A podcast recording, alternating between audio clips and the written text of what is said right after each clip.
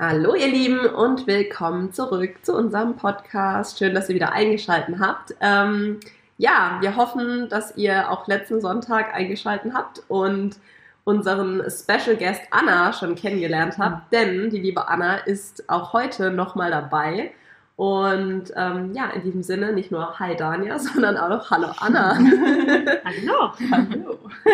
Und ähm, ja, die Anna berichtet uns heute ein bisschen was aus ihrem Berufsleben, beziehungsweise ähm, ja, stellt ihren Beruf so etwas vor, beziehungsweise was sie so an Ausbildungen schon hinter sich hat. Also auch ich bin noch relativ unwissend. Daniel kennt natürlich da schon ein paar Details mehr.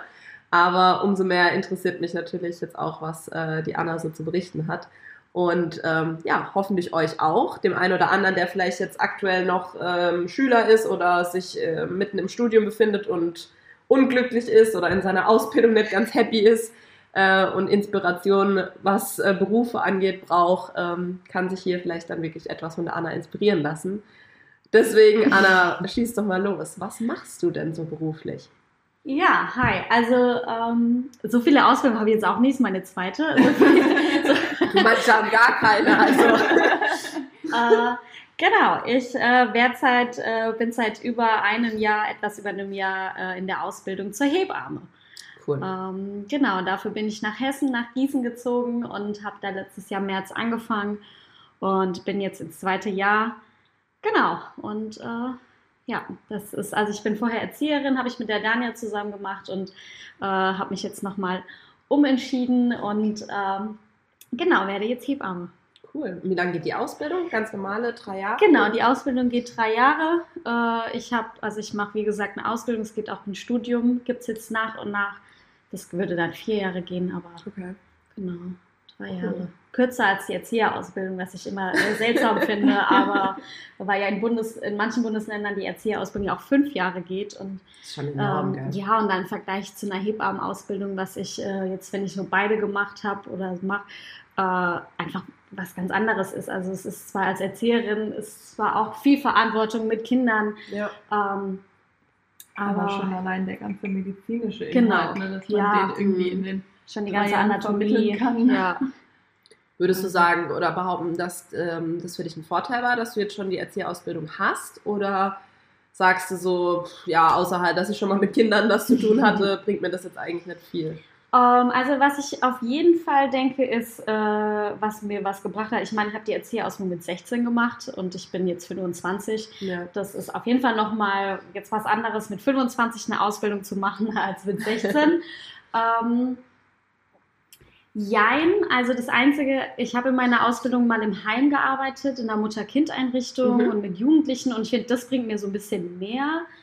Ähm, ja, also man kann in, in der Zukunft, je nachdem, was man, in, welch, in welchem Bereich man sich als Hebamme orientieren will, es gibt zum Beispiel auch Familienhebammen, okay. die äh, Frauen äh, oder Familien ähm, zum Beispiel, wenn die beim Jugendamt irgendwie da irgendwie mhm. so ein mhm. bisschen Schwierigkeiten in der Familie sind oder die Frauen einfach noch mehr Unterstützung brauchen oder oft junge Frauen, da gibt es dann die Familienhebamme und die begleiten die wesentlich länger als eine normale Hebamme. Und das okay. kann man auch so ein bisschen, ist dann auch der pädagogische Bereich. Ich weiß nicht, ob ich, äh, da muss man nochmal eine spezielle Weiterbildung machen. Mhm. Ich weiß nicht, wie es dann ist, wenn ich schon die Erzieherausbildung habe, habe ich mich schon nicht drüber informiert, aber es gibt auch so ein bisschen Möglichkeiten, das zu verknüpfen, definitiv. Ja, ja Und, denke ich mir. Äh, ja. Also von Vorteil ist es bestimmt. Irgendwo. Ja, definitiv. Also für die Klinik äh, braucht man, also es ist nicht ganz so viel, was aber eher ist, so, wenn du Hausbesuche machst zu den mhm. Frauen nach Hause und die haben schon Kinder. Mhm. Ähm, und äh, da kann man dann so ein bisschen ja. Mit Punkten wahrscheinlich ja. auch. Und ich meine, ich wusste, wie man wickelt und ja, das sind so Sachen. Ich meine, es, es gibt viel. Ich meine, ich habe äh, auch Mädels in der Klasse, die sind 18, 19, die haben noch nie ein Baby gewickelt. Und äh, ich meine, es ist nochmal was anderes, ein Neugeborenes zu wickeln, als ein, weiß ich nicht, einjähriges Kind in der Krippe. Ja. Ähm, aber so ein paar Sachen habe ich doch schon äh, durch Was die Erzieherausbildung. auch weniger, oder? Die, ja, weniger, aber man muss, man kann auch nicht so leicht anpacken. Also man muss gucken, wie man sie anfasst und wie man macht. Das ist halt nochmal ein ganz kleines Wesen und je nachdem, wenn wir dann auch Frühchen oder sowas haben mhm. und noch so ganz kleine Kinder, da ist dann schon so, so oh, am Anfang, wie fasst du das jetzt an? Ja, und das du wickelst halt auch ja. ein bisschen anders. Da ist nicht so wie manchmal bei zweijährigen Kindern, wo du sagst, mach mal Puppe hoch. ja, ja, das äh, stimmt. Und du kannst halt nicht so die Beine hochnehmen, weil sonst ja, ja. fällt das Kind, drehst es einmal. Also es ist schon ein bisschen nochmal was anderes, Neugeborene. Äh, da wie du halt anfasst, ja. logisch. Und ihr müsst ja wahrscheinlich auch den vielleicht gerade den Vätern, die da auch noch so komplett unerfahren ja. sind, oftmals vielleicht auch zeigen, wie mache ich das jetzt richtig. Ja, also gerade äh, auch äh, Frauen, die noch nie äh, wirklich ein Baby in der Hand gehalten haben. Also es sind oft so kleine Sachen wie, wie lege ich ein Baby ins Bett, wie nehme ich ein Baby hoch. Und es ist äh, oft, äh, wusste ich auch nicht, ein Fehler, den viele Frauen machen, den ich auch gemacht habe, ist, ähm, dass man oft, wenn man das Baby ins Bett legt, mit dem Kopf zuerst. Aber dann ja. wundern sich die Frauen immer, warum schreit mein Baby jetzt wieder und schläft nicht weiter, weil das äh, sehr unnatürlich ist, weil wir würden ja auch nicht mit Kopf mhm. zuerst ins Bett gehen, aber man macht es halt oft so automatisch und ja, dann schon klar. darauf achten, dass man erst den Popo und dann den Kopf und das sind so Sachen, da habe ich auch nicht drauf geachtet. Und, äh, macht Sinn, macht ja. Sinn. Aber das ist halt, wie du sagst, äh, ja, man denkt halt wahrscheinlich so, der Kopf so das Wichtigste ja, am Kind, genau. was man auch man erstmal das, das ja. Wichtigste abgelegt ja. und dann kann man und dann so den Rest. Aber was das du sagst, macht halt, halt viele Sinn. wieder auf und schreien. Und äh, ja, es war, wir hatten das dann durch irgendeine Kinästhetik äh, Fortbildung und dadurch äh, haben wir das auch erstmal. Mega spannend, das stimmt. Habe ich auch wow. nie drauf geachtet. Ja. ja. Da hatten wir dann auch, wie steigt man ins eigene Bett? äh, und dann äh, habe ich auch schon überlegt, ich weiß nicht mal, wie ich ins Bett gehe. Ich gehe über die Knie ins Bett. Ähm, aber das ja, sind so, glaube ich, ja. auch meistens. Ja. So auf die Knie und dann. Genau, rum. und da ging es halt so darum, so ein bisschen mal zu, seinen Alltag zu beobachten und mal zu gucken, wie man am besten auch ein mhm. Baby hochnimmt und so Sachen. Ja, das war ganz interessant. Spannend, auf jeden Fall. Warst du dann jetzt auch schon bei Geburten dabei? Oder ich weiß ja nicht, wie muss man sich das vorstellen? Ab wann darf man wirklich schon mit in den Kreissaal? Also zum Zugucken denke ich schon recht früh. Ja. Aber was tun und eigentlich aktiv eingreifen oder so? Also ich hatte meine erste Geburt in einem Praktikum. Viele Hebammen-Schulen verlangen Praktikum, weil eben man sollte eine Geburt mal gesehen haben vielleicht, bevor ja. man sich für den Beruf äh, sich den aussucht, ähm, weil einfach, man muss es können. Also es ja. ist halt nicht jedermanns Sache, ähm, bei einer Geburt dabei zu sein. Und äh, da hatte ich meine erste Geburt, die ich gesehen habe. Ähm, und aber von Anfang an bist du in der Ausbildung im Kreissaal. Also ich hatte auch, wir sind immer so abwechselnd Kreissaal, Station, Kreissaal, Station. Also wir sind mehr im Kreissaal als auf einer Station und Stationen variieren immer. Und ähm, ja, also wir sind regelmäßig bei Geburten dabei. Mhm, von ähm, Anfang an. Genau. Und äh, es steigert sich dann halt immer am Anfang, bist du erstmal so, guckst du nur zu und stehst mhm. mehr oder weniger, was ist nicht im Weg rumzustehen. und nach ein paar kannst du dann schon anreichen. Und äh, je länger die Ausbildung, desto mehr darfst du dann auch machen. Also wir machen jetzt ja. auch schon wesentlich mehr und wir dürfen dann auch schon so langsam Geburten, alle, Geburten alleine äh, machen, so ein bisschen. Mhm. Ja, also das kommt zwar immer darauf an, mit wem man arbeitet und wie fit man ist. Logisch, genau, logisch. ja. Klasse. Ja. Und Daniel ist immer sehr interessiert in deinem Beruf, gell? ja, also ich stelle da schon irgendwie echt immer viele Fragen und ähm, ja, wie ich vorhin auch schon gesagt habe, manchmal dachte ich schon irgendwie, ich stelle vielleicht zu viele Fragen und ich denke so, äh, interessiert sich jetzt auch dafür für mich oder nur für meine Ausbildung irgendwie, aber ich finde es halt irgendwie auch so einen mega spannenden Beruf und Total, man kommt damit einfach so selten in Berührung. So. Also ja. an sich, klar, man hat schon im Freundeskreis irgendwie gerade jetzt so in unserem Alter irgendwie immer mal mehr Leute, die irgendwie schwanger sind oder ja. ein Kind bekommen oder wie auch immer, dann fängt man ja schon an, sich irgendwie mehr damit zu beschäftigen. Aber mit dem Beruf als Hebamme an sich habe ich mich vorher eigentlich nie mhm. beschäftigt. Also es war für mich, ja, weiß nicht, auch mit so kleinen Babys hatte ich noch nie Kontakt. Klar, ich habe in der Krippe gearbeitet, aber bei uns sind die Kinder ja auch erst ab einem Jahr gekommen und ähm, das erste richtig ja, kleine, so klein war er auch nicht mehr, aber von meiner Freundin war echt das Baby, der war, glaube ich, drei Monate oder so, also eigentlich auch schon für das ja. Verhältnis jetzt, mit dem du arbeitest, schon recht groß. Ja. Und da dachte ich schon so, Gott, ich mache irgendwas kaputt und der Kopf und hm, und ja, deswegen, also ich muss sagen, ich hatte da vorher auch wirklich noch nicht so Berührungspunkte und gerade mit dem Beruf auch gar nicht und deswegen fand ich das richtig spannend und als ich dann ähm, gehört habe, dass die Anna das machen will, habe ich auch angefangen, so einer Hebamme auf Instagram zu folgen. ja. Und ähm, die hat dann auch am Anfang, also ist jetzt irgendwie weniger geworden, ich weiß nicht warum, aber die hat jeden Tag über irgendwas Bestimmtes halt einen Beitrag gemacht, dann Mhm. über Breikost und über das Stillen an sich und über ja diese Massagen, wie man halt äh, die Brust stimuliert, um halt äh, mehr Milch rauszubekommen und so. ja. Und ja, also ich muss sagen, so ein bisschen hat es mich auch zum Umdenken gebracht, als ich mit der Anna gesprochen habe, weil eigentlich ähm, Derek und ich haben uns ja immer Zwillinge oder ja, würden eigentlich gerne Zwillinge haben. Ja. ähm, ja, aber wenn man dann so das hört und mit Frühgeburten und was ja ist leider halt. Zwillinge sind. Mhm. Ähm, Ja, also Zwillinge gehen, äh, kommt drauf an, also du kriegst, es sind schon, äh, die Wahrscheinlichkeit wird bei Drillingen oder sowas höher. Also es geht bei Zwillingen, es ist immer, kommt immer so drauf an. Ähm, es gibt aber auch viele, die es recht weit schaffen. Mhm. Und es gibt auch welche, die es schaffen es bis zum Termin. Meistens halt eher nicht. Die kommen meistens schon ein bisschen früher, weil halt auch der Körper dann äh, oder die Plazenta, also die, der äh, Mutterkuchen, äh, nicht mehr richtig die versorgt. Und es gibt ja auch nochmal verschiedene Arten von Zwillingen. Ähm, genau, aber es gibt definitiv auch weit welche, die es ein bisschen weiter schaffen. Das ist halt nur, ich arbeite halt in einem Level 1 Krankenhaus. Das heißt, es ist so das äh, voll ausgestattete, da gibt es ähm, eine Kinderklinik Mhm. und äh, da können halt Frühchen kommen und da dürfen halt, äh, da gehen halt Frauen hin. Es gibt viele andere Kliniken, kleinere Kliniken.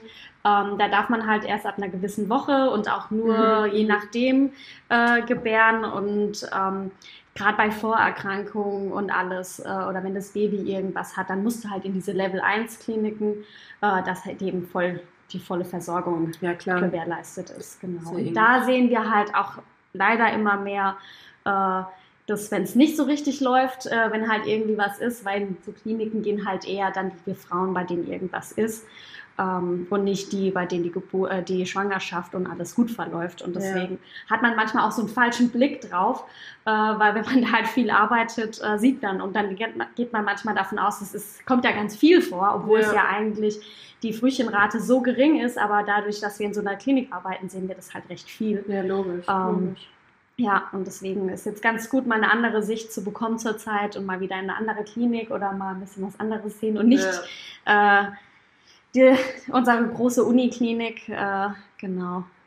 Ja, das glaube ich, Ja. weil ich denke, da, wie du sagst, selbst im Beruf selber verfälscht es den Eindruck von dem, wie es eigentlich äh, wirklich in der Regel Ja. läuft. Ne? Also das Frühchen, äh, Frühchen sage ich schon, dass äh, Zwillingsgeburten ne, eher etwas früher verlaufen, das kennt man ja, macht ja auch irgendwo Sinn. Die haben halt, wie du sagst, schon irgendwo, die müssen sich halt alles teilen. Ne? Ja. Der Platz wird weniger, Genau. äh, der, die Plazenta ist irgendwo dann auch ähm, irgendwann hat die dann halt auch nicht mehr diese Versorgungsmöglichkeit, wie das jetzt vielleicht bei einem ein, äh, bei einer Geburt wäre, wo halt wirklich nur ein Kind äh, ge äh, du gebären musst. Aber ja, also das ist, das ist schon so ein spannendes Thema. Ähm, und allgemein, wie kam das bei dir, dass du dann gesagt hast, okay, ich mache jetzt noch Hebamme und gehe weg vom eigentlichen Erzieherberuf? Ganz Äh, ehrlich bitte. Also, wenn es Geld ist, dann sag's ruhig. Schön wär's. Äh, leider nein.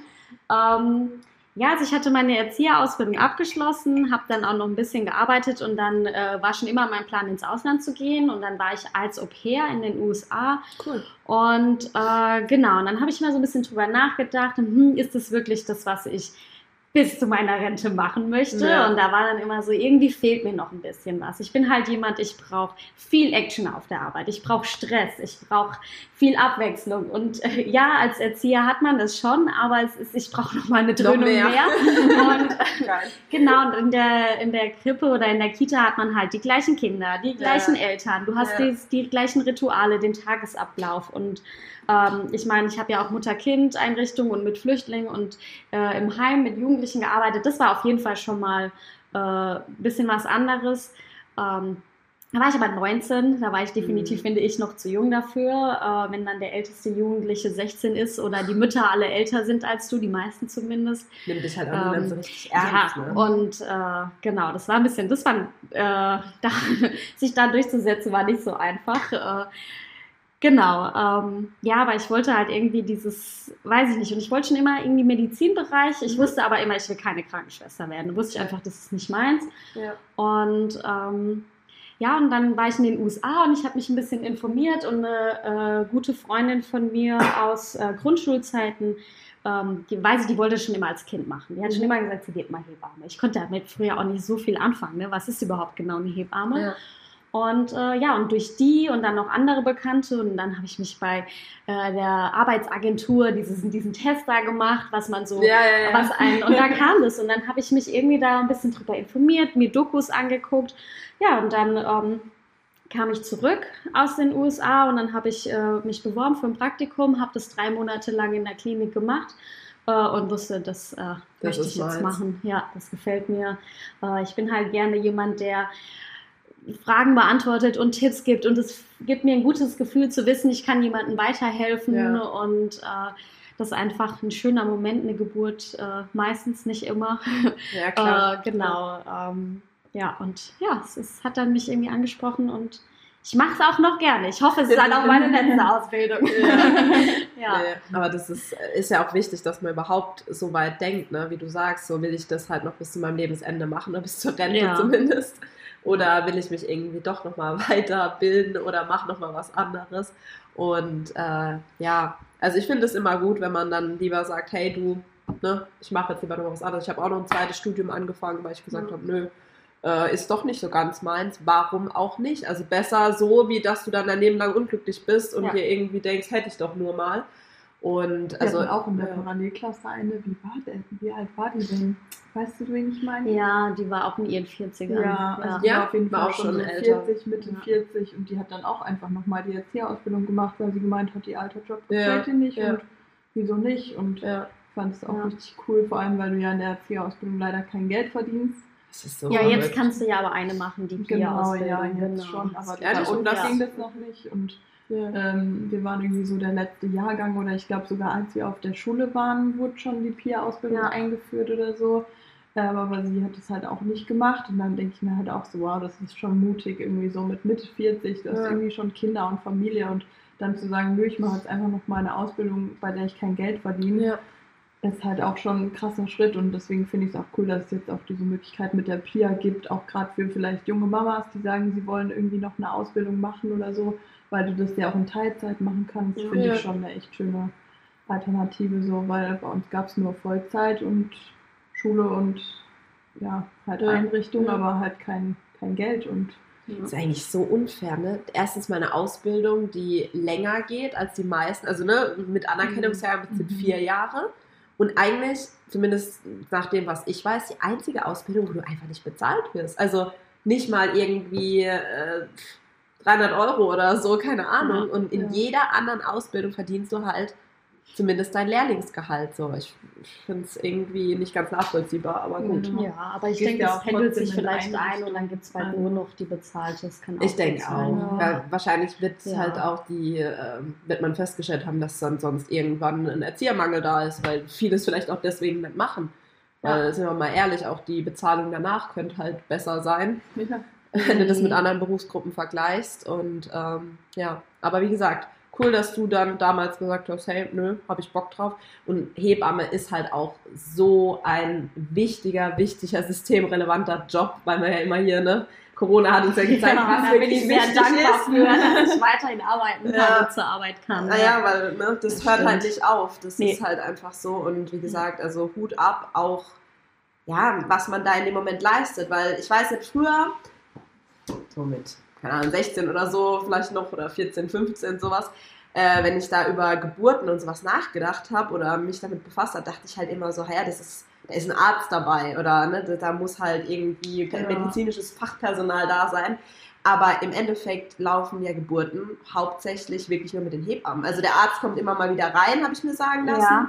Guckt halt mal wieder, was weiß ich, schreibt CTG nochmal, ich weiß es Nee. nicht. Gar nichts, ne? Aber hauptsächlich die Also ich habe Hebammen. gelernt, da kommt es auch auf die Klinik drauf. an. Genau, also, äh, also was viele nicht wissen, was ich Ja. auch nicht wusste, eine Hebamme darf alleine eine Geburt leiten, ein Arzt aber nicht ohne Hebamme. Mhm.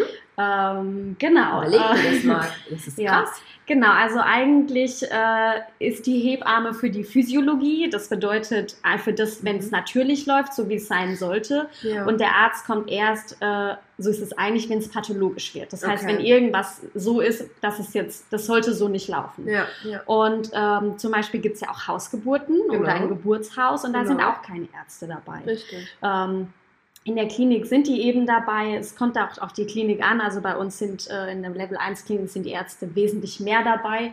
In der Klinik, wo ich mein Praktikum gemacht habe, da waren die Ärzte ein bisschen auch zurückhaltender. Die haben dann auch nicht ganz so viel. Da haben die Hebammen das mehr gemacht. Es kommt halt einfach drauf an, äh, wie so wie das halt in der Klinik so läuft, wie die Hebammen halt auch so sind. Und äh, es gibt halt viele Sachen, die die Hebammen dürfte, zum Beispiel nähen, äh, wenn Dürfte? irgendwie gerissen, dürfen Ja. lernen wir Hebammen. Das ist eigentlich auch Hebammenarbeit, äh, wird aber halt oft von den Ärzten gemacht und so Mhm. Sachen. Aber eigentlich die Geburt, wenn das Kind kommt, der Kopf kommt, dann machen wir, nennt sich das ein Dammschutz. Das heißt, wir schauen, dass das Kind langsam kommt und entwickeln dann die Schultern, dass es gut rauskommt. Mhm. Und das ist zum Beispiel, was das macht die Hebamme.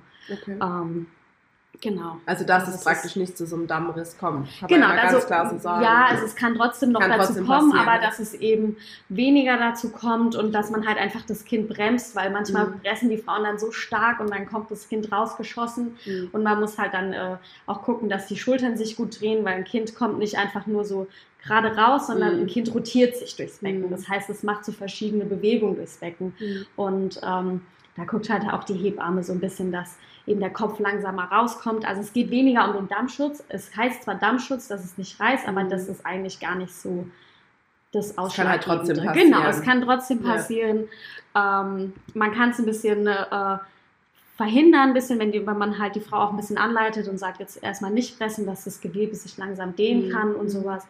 Ähm, genau. Und dann es kommt auf viele Kriterien an und manchmal reißt es halt einfach. Ja. ist halt Ich glaube sogar, so. das kann halt, klar. Ich meine, da muss halt ein Kind draußen. Also sind wir mal ehrlich, Ja. egal, der Muttermund, klar, muss geöffnet sein, aber es ist halt trotzdem auch dann der Ja. Schluss, beziehungsweise der Kopf ist, glaube ich, Kopf. schlimmster. Genau. Alles andere ist dann, glaube ich, gar nicht mal so wild. Genau, meine, wir wissen es alle noch nicht, wir haben Ja. noch keine Kinder, du weißt dann doch noch am meisten. ja.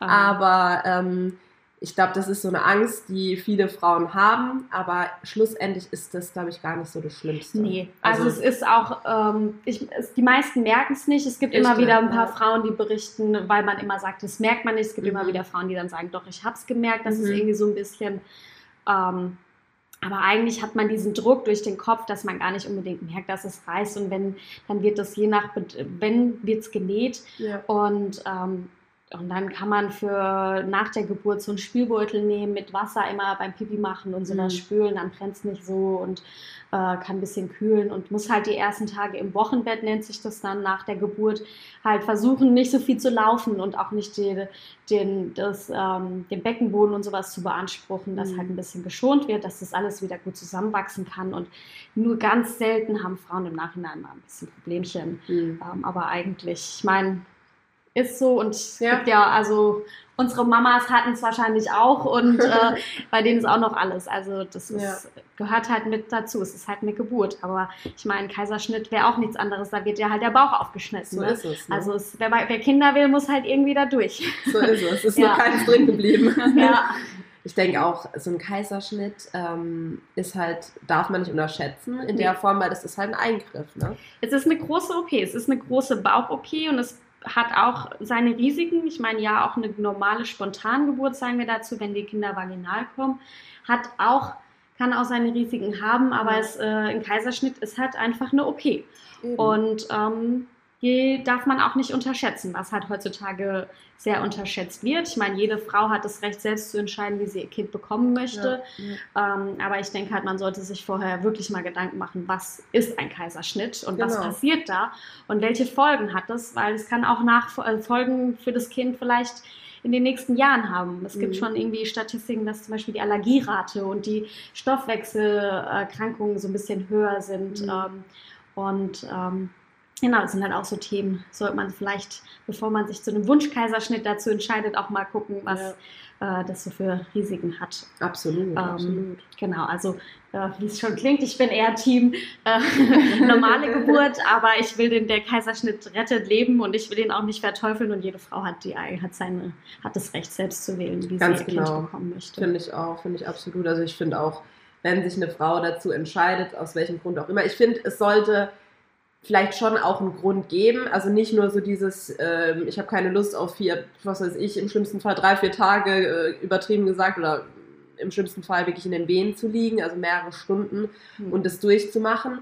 Ähm, das ist, finde ich, vielleicht auch schon für die einen oder anderen Grund, aber oftmals hast du halt echt so auch das Gefühl, ja gut, so kannst du es halt zeitlich festlegen. Du kannst sagen, genau. okay, nächste Woche entbinde ich. So, mhm. fertig. Ja. Und das ist halt sowas, wenn es wirklich sich nur darum dreht, dass ich äh, mir einen Termin für die Geburt festlegen kann, dann finde ich es halt irgendwie schon ein bisschen kritisch. Also ja. Wird aber halt mehr, ich meine, wir Menschen, wir wollen halt gerne wissen, ja. was auf uns zukommt und planen gerne und das ist halt eine Geburt, die spontan losgeht, absolut nicht. Nee. Aber selbst ein Kaiserschnitt, der geplant äh, ist, hatte ich auch schon. Dann kommen die Frauen äh, mit einem Blasensprung und oh. dann kam das Kind halt äh, eine Woche vor dem geplanten Kaiserschnitt und die Frau war auch höchst überfordert. Nachts ja. kam die dann.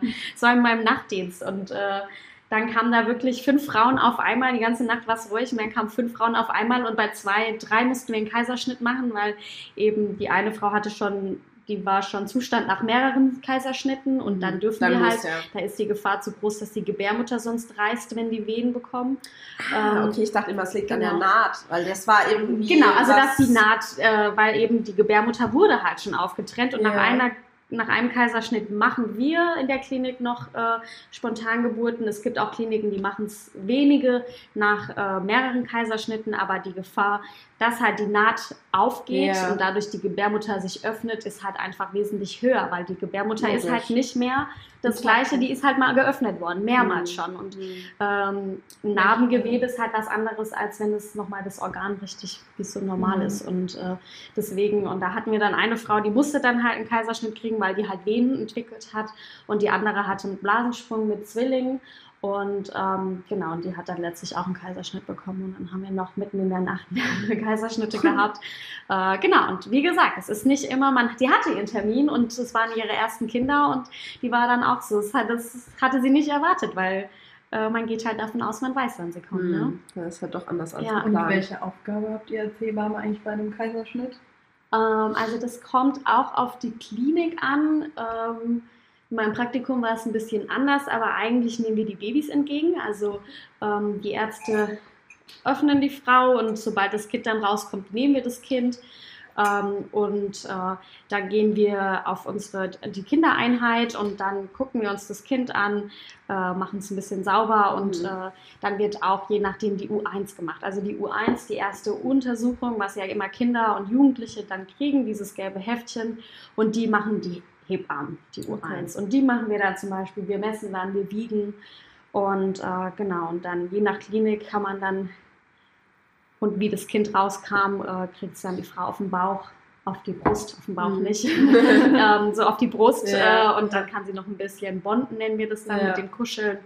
Ja. Ähm, kommt auf die Klinik an, macht auch nicht jede Klinik. Äh, genau, aber eigentlich nehmen wir die äh, Kinder entgegen. Wir müssen manchmal noch Haken halten ähm, am Anfang. Das heißt, äh, wenn die halt die Frau öffnen, dass wir so den Bauch offen halten, dass die das Kind rausholen können. Das müssen wir manchmal noch machen.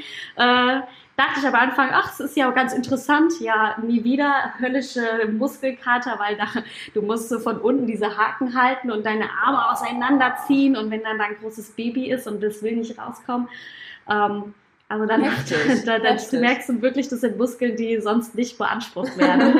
ähm, dachte ich am Anfang cool, äh, nee, danke. Muss nicht sein. Muss nicht ja, und der Anblick an sich, also ich ist halt auch nochmal was anderes. So eine Geburt ist ja schon ja. auch was, was du halt nicht jeden Tag siehst, es sei denn, du bist Hebamme, aber ähm, gerade so einen Kaiserschnitt stelle ich mir auch, wenn ich mir vorstelle, ihr müsst diese Haken dann halten und da dann auch wirklich, ihr habt halt einen Einblick dann. Ja, also wir sehen halt schon, wie Schicht für Schicht äh, Genau. sich runtergeschnitten oder äh, es klingt so brutal, aber es wird gerissen viel auch, ja.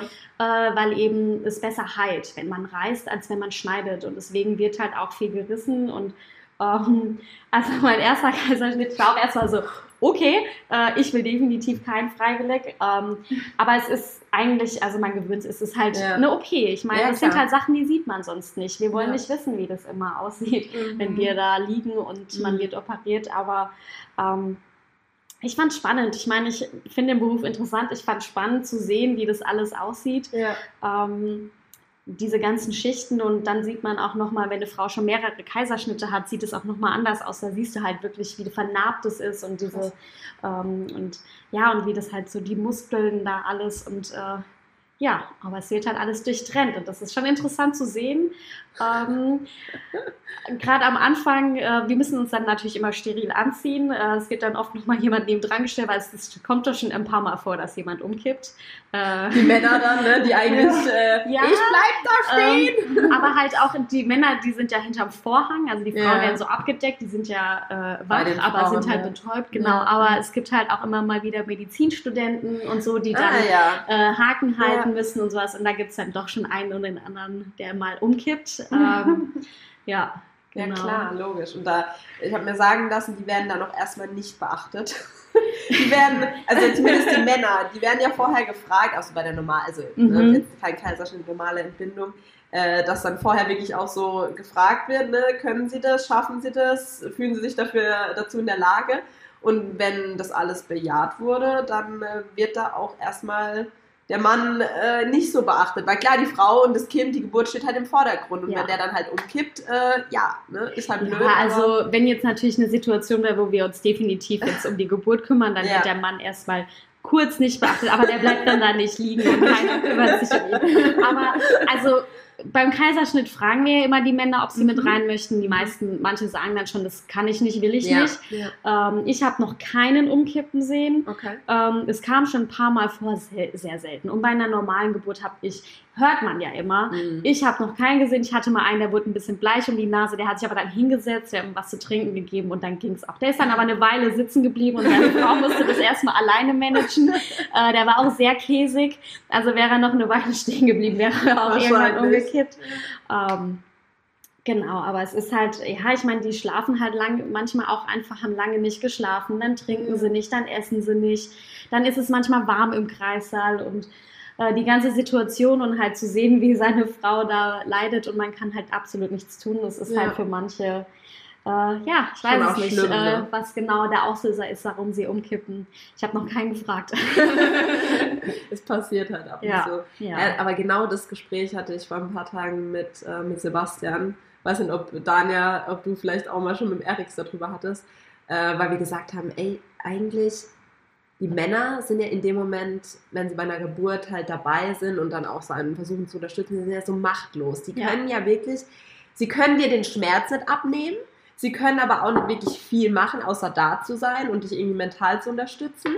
Aber ich glaube, auch das ist schlimm. Also die, für uns Frauen ist es halt eher so dieser physische Schmerz. Mhm. Und für die Männer ist es eher der psychische Schmerz, dass die dann wirklich, glaube ich, da sind und irgendwo sich denken, ja, wow, super, ich hab's das, ich hab dieses Resultat mit verbockt, jetzt bö- böse gesagt, oder mit eingebrockt.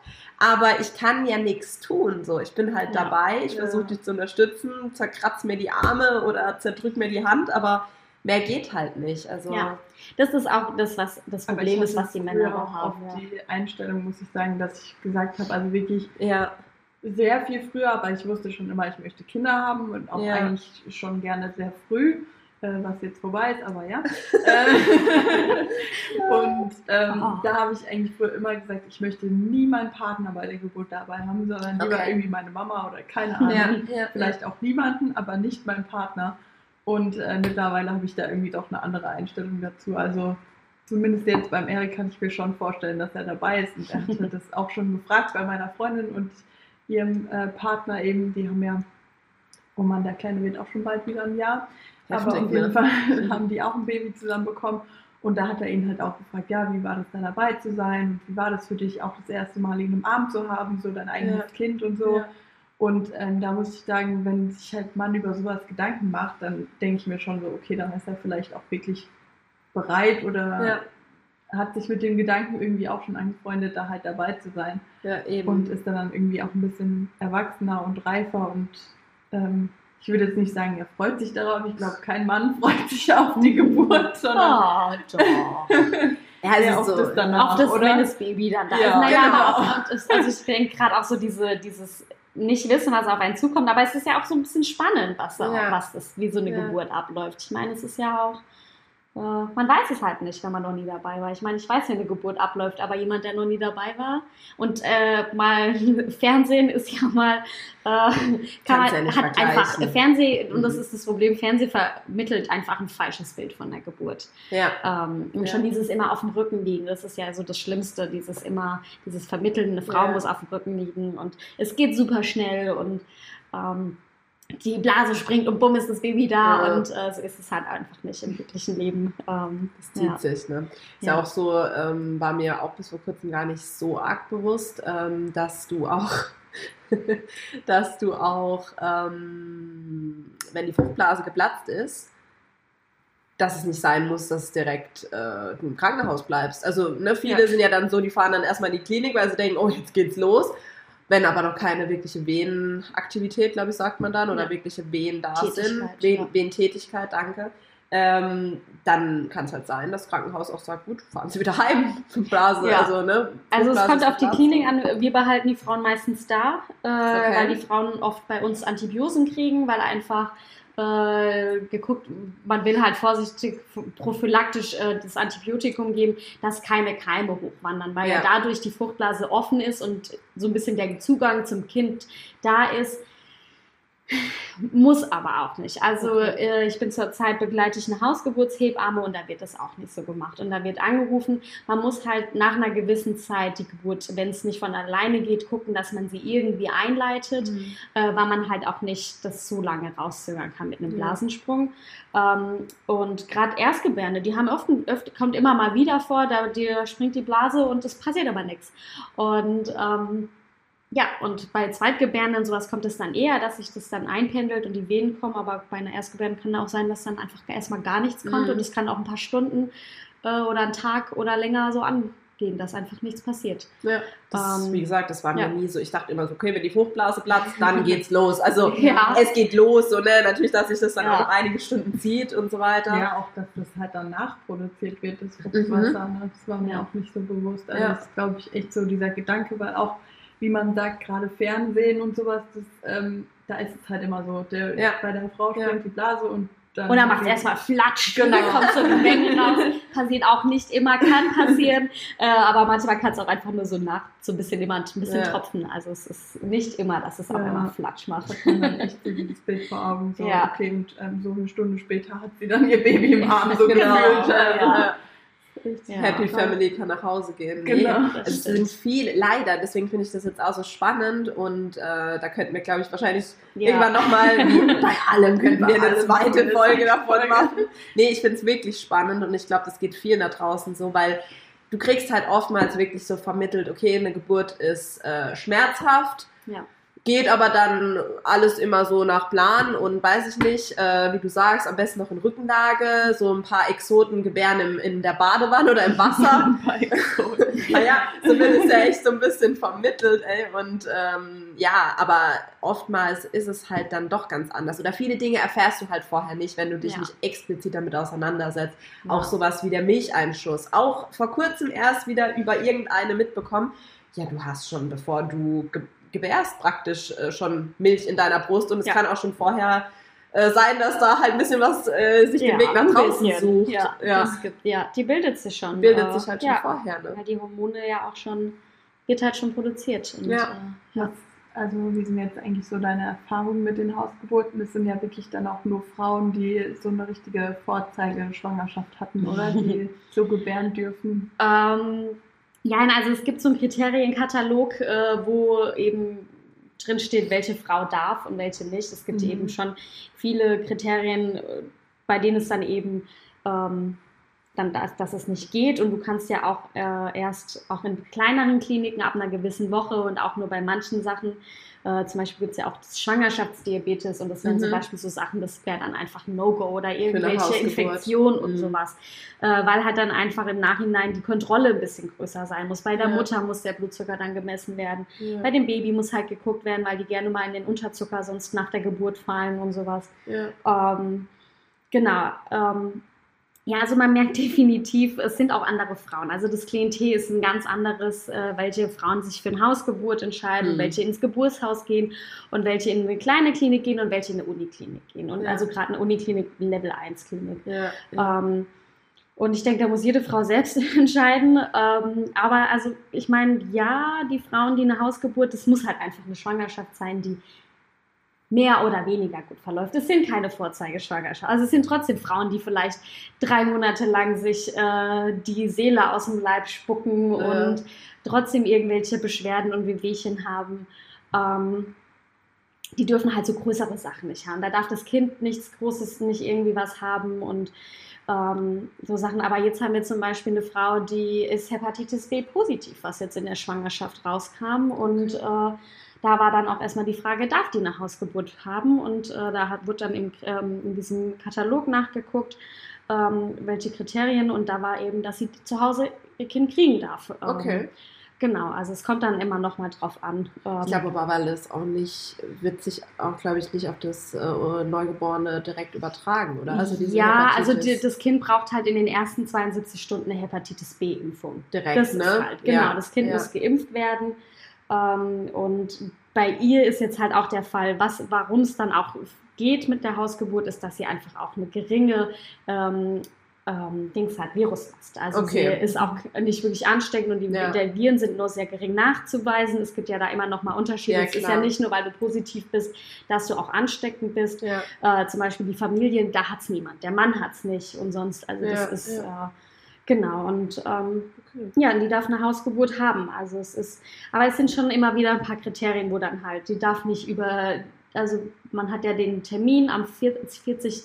41. Woche, also mhm. 40 plus 0 und zwei Wochen darfst du drüber gehen. Und alles danach musst du halt in die Klinik. Das darf dann zum Beispiel auch nicht mehr eine Hausgeburt werden. Und auch erst, wenn die Kinder reif sind, die dürfen, du darfst natürlich keine Frühchen zu Hause kriegen, was ja, die müssen natürlich in eine Klinik, wo sie mhm. dann versorgt werden können. Ja, und ähm, ja, aber es sind, also es ist, man sieht einfach, die Frauen sind halt andere, die sich dafür entscheiden. Es ist halt auch nochmal eine Entscheidung zu sagen, ich möchte mein Kind zu Hause kriegen und man muss halt auch wissen, es gibt keine Schmerzmittel, gibt es nicht, es gibt keine PDA Gar oder nichts, ne? irgendwas. Ne? Du musst da halt irgendwie äh, durch. Aber das, du bist halt zu Hause, du bist nicht irgendwo Fremdes, sondern du bist in deinem Heim, du weißt wie, du kannst trotzdem alle Sachen probieren und ähm, es ist halt einfach was anderes als eine Klinik. Mhm. Und äh, ja, die Frauen müssen halt gesund sein, mehr oder weniger. Mhm. Ähm, Müssen die dann auch ähm, andere Untersuchungen in der Schwangerschaft machen, also die dir vielleicht so jetzt einfach freigestellt werden, aber dass man sagt, wenn du eine Hausgeburt haben willst, musst du irgendwie die Fruchtwasseruntersuchung machen oder damit äh, jetzt irgendwie bestimmte nee. Krankheiten vom Baby ausgeschlossen Also du meinst so diese bränatale Untersuchung, ja. genau. Also nee, das ist, die muss sowieso keine Frau machen, die wird auch von der Krankenkasse nicht übernommen. Das heißt, muss jede Frau selbst entscheiden, ob sie das möchte äh, solche Untersuchungen und gerade die Fruchtwasseruntersuchung ist du oder diese Nackenfaltenuntersuchung, du findest halt auch wenn nur kleine Sachen. Also du kannst und du hast auch immer nur eine Wahrscheinlichkeit. Es ist mhm. nicht dein Kind hat zum Beispiel mhm. Trisomie 21, sondern die mhm. Wahrscheinlichkeit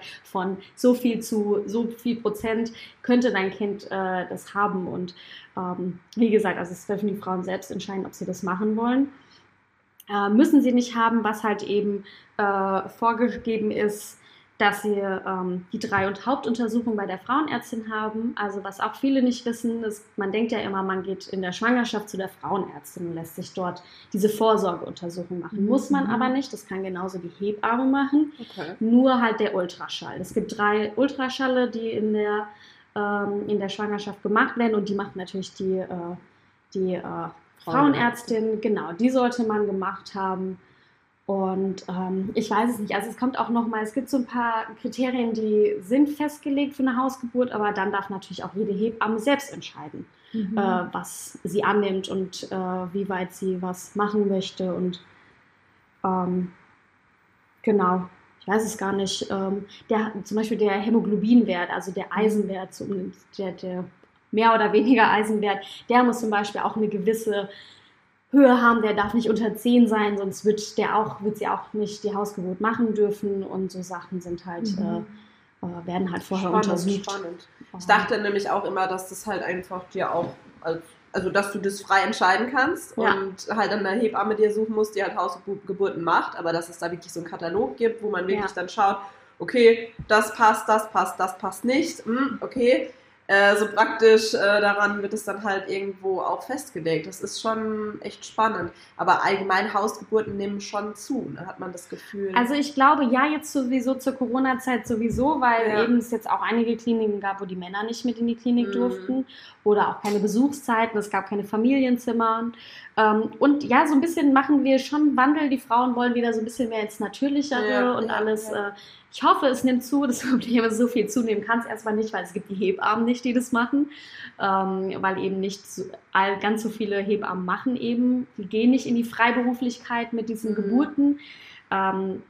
Weil einfach, äh, du bist halt in der Dauerbereitschaft. Also ich mhm. bin jetzt halt, weil ich jetzt vier Wochen lang die Hausgeburtshebamme begleite, ja. bin ich halt vier Wochen in Bereitschaft und Tag und Nacht kann halt jederzeit das Handy klingeln und das heißt, hier die Geburt geht los.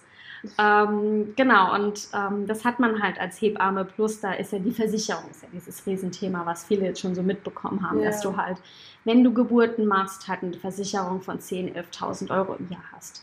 Weil eben dieses Absichern, diese Geburt mhm. ähm, ist halt, wenn du Geburten machst, verlangen die Krankenkassen halt sehr viel. Das ist halt einfach sehr teuer, die, ja. Äh, die Versicherung. Ähm, weil das eben schon ein Risiko hat. Genauso ist es aber auch bei Ärzten, die irgendwie freiberuflich sind, so ein bisschen die oder Belegärzte, die haben genauso eine Versicherung. Und die Kliniken stemmen auch diese Versicherung. Also es ist nicht so, dass nur die freiberuflichen Hebammen das haben. Ähm, das Problem ist nur, die müssen es alleine tragen. Und wenn das du angestellt bist in der Klinik, ja. dann tragen die Kliniken das. Und das ist auch das Problem, warum so viele Kreissäle in den letzten Jahren zugemacht haben, weil halt auch viele kleine Kliniken dieses Geld, wenn man mal bedenkt, da arbeiten zehn Hebammen und jede Hebamme hat äh, eine Versicherung von 10.000 Euro im Jahr. Und äh, das ist halt sehr, sehr viel Geld. Und das, mit, ja. mit, Geburten kann man kein Geld machen, das ist halt einfach ein Problem. Und man kann mit Kaiserschnitten kann man Geld machen, aber halt nicht mit äh, Spontangeburten. Und äh, ja, ja, da waren wir auch schon mal bei dem Thema, als wir ähm, das hatten wegen Frauenärzten. Mhm was man zahlen muss und was man selber Richtig, dass ja. es auch irgendwie gefühlt immer weniger wird, ähm, wo, wo die Krankenkasse zum Beispiel übernimmt. Ne? Ja. Und ich denke, ähnlich ist halt da das äh, Berufs, berufsbedingt auch so, dass du halt wirklich schauen musst, okay, ist es wirtschaftlich irgendwie noch rentabel ja. oder nicht, so, so böse, wie es sich anhört, ne? Oder ist eigentlich ein Thema, wo man denkt, naja, Geburten bringen kein Geld, äh, ja, aber sie schenken Leben, beziehungsweise ja. es ist halt, nur so können wir irgendwo unsere Spezies am Leben halten. Und deswegen finde ich das manchmal auch so traurig, dass das da eigentlich auch nur wieder ums Geld geht oder oftmals Entscheidungen danach getroffen werden. Aber klar, auch so eine Klinik muss irgendwo äh, sich finanzieren. Ja. Könntest du dir vorstellen, irgendwann als freiberufliche Hebamme zu arbeiten? Oder? Ja, die Frage werde ich in letzter Zeit oft, mir ganz ne? oft gestellt. Ja, ich bin äh, noch sehr hin und her gerissen. Also ich weiß, ich will auf jeden Fall nicht in einer großen Klinik arbeiten. Mhm. Ich würde gerne eher was Kleineres, wo man halt eben viel auch noch die natürlicheren Geburten hat. Ich meine, Hausgeburten, ich hatte bisher noch keine gesehen, also es war bisher noch keine Frau, äh, ging die Wehen noch nicht los. Ja. Ähm, also ich denke, ich kann es mir vorstellen, ich weiß halt nicht, ob ich dazu bereit bin, mein Leben so dafür, für meinen Beruf sozusagen zu opfern, weil, mhm. wie gesagt, ich kann nicht mal spontan halt irgendwie wegfahren, wenn ich halt in dieser Dauerbereitschaft bin. Ich kann ja. kein zwei Gläschen Wein trinken, weil es kann ja, ja jederzeit losgehen und ich kann nicht weit wegfahren, ähm, weil ich muss auch in einer gewissen Nähe sein und ja. je nachdem, wenn es halt eine Frau ist, die ihr zweites Kind bekommt und die erste Geburt ging schon recht schnell, ja. dann kann halt auch das Kind mal in zwei Stunden da sein und wenn du halt eine Weile weg bist, kann es halt eng werden und ähm, ja, und ähm, eine Frau hat, wenn sie dann aus der Klinik entlassen wird und ähm, oder eine Hausgeburt hat, hat die halt auch recht in einem Frühwochenbett, Zeit nach der Geburt halt jeden Tag äh, hat ein Recht darauf, dass die Hebamme kommt. Das Mhm. heißt, du musst halt dann kurzfristig die Termine planen. Das heißt, ich kann jetzt nicht sagen, wie ich am Montag arbeite oder Mhm. am Dienstag, äh, weil es halt immer wieder was Neues dazu kommen kann. Und du kannst halt einfach, Ja. oder eine Ja. Frau ruft an und sagt, hier, ich habe die und die Schwierigkeiten, irgendwas, das Kind, ist, da ist das, das Stillen klappt nicht oder äh, mein Wochenfluss irgendwie so. Also die Frauen bluten nochmal nach der Schwangerschaft, da kommt einfach noch so ein bisschen Blut raus. Ähm, und wenn da irgendwas ist zum Mhm. Beispiel. Und da musst du halt gucken, wie hast du Zeit und dann ist es halt sehr viel spontan und muss halt flexibel sein. Ja, ja. Ähm, Ja, wie ist das mit so äh, Hebammen geleiteten Kreissälen? Also hast du da, da hast du ja schon mehr Freiheiten, sag ich mal, als jetzt irgendwie in einer Uniklinik, oder? Genau, also der Uniklinik ist aber auch nicht unbedingt. Es gibt auch, äh, wo ich jetzt gerade in Darmstadt bin ich zurzeit, da gibt es auch Kliniken, Unikliniken, die von Hebammen geleitet werden, aber die meisten sind doch von Ärzten geleitet. Mhm. Ähm, ich denke, es kommt halt immer aufs Team drauf an. Es kommt so drauf an, wie die Hebammen sind, ob die sagen, hier, ich lasse mir nicht meine Sachen wegnehmen, sondern ich bin dafür, das sind meine Aufgaben und wie ist so das Team. Ähm, aber meistens ist schon, dass so die Hebammen geleiteten, geleiteten äh, Kreissäle, würde ich behaupten, ich meine, ich kann es nicht sagen, ich war noch nie dort, aber halt vielleicht auch ein bisschen natürlichere Geburten sind. Mhm. Ähm, man muss halt auch bedenken, wir haben eine riesen Uniklinik und ein riesen Gebiet drumherum und wir haben vier, jetzt fünf Kreissäle. Und äh, es ist halt, wenn viel los ist, es kann halt auch mal knapp werden und ähm, ist halt manchmal auch nicht ganz einfach. Und da kann halt eine Frau, die dann eine ganze Weile unter Wehen liegt und du denkst so, ja, hier, da ist schon die nächste, wir haben keinen Platz mehr, es ist halt manchmal schwierig. Ähm, ja, und jetzt eh das Problem, äh, dass eben viele Kreissäle zumachen. Äh, in Marburg gibt es zum Beispiel nur noch eine einzige Klinik, weil da alles drumherum zugemacht hat. Und Wow. die haben auch, ich glaube, vier Kreissäle. Mhm. Lass mich lügen, ich glaube, vier sind es, fünf vielleicht. Äh, eine Freundin von der wollte, eine Freundin von mir hat dort äh, vor ein paar Jahren ihr Kind bekommen, die hat auf dem Flur erstmal warten müssen. War halt einfach, ich meine, was sollen wir denn tun? Die Ja, Kreissäle klar. sind voll. Ähm, und das ist halt einfach auch ein bisschen das Problem. Und es gibt Hebammenmangel und oder es gibt viele Hebammen, die nicht mehr in ihrem Beruf arbeiten wollen. Und dadurch ist halt auch so ein bisschen mit der Besetzung manchmal ein bisschen schwierig. Ja. Ja, das, Das das ist ist- klar.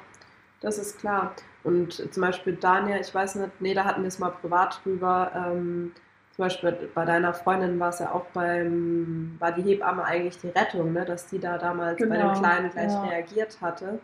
Ja, die hat gemerkt, dass äh, mit dem Urin halt was nicht stimmt und ja, daraufhin hat sie dann halt reagiert und dann äh, sind sie ins Krankenhaus gefahren. Also die hat quasi dem Kleinen wirklich auch das Leben gerettet Mhm. und da sieht man auch, wie wichtig auch nach der Geburt halt Richtig. Hebammen noch sind und ja, Mhm. auch schon allein sowas wie mit beim Stillen irgendwie, Mhm. dass dir da jemand zur Seite steht oder auch irgendwann später, wenn du sagst, du willst dein Kind jetzt langsam an Brei heranführen und Ja. sowas, auch dafür Ja. sind ja Hebammen noch da und ja.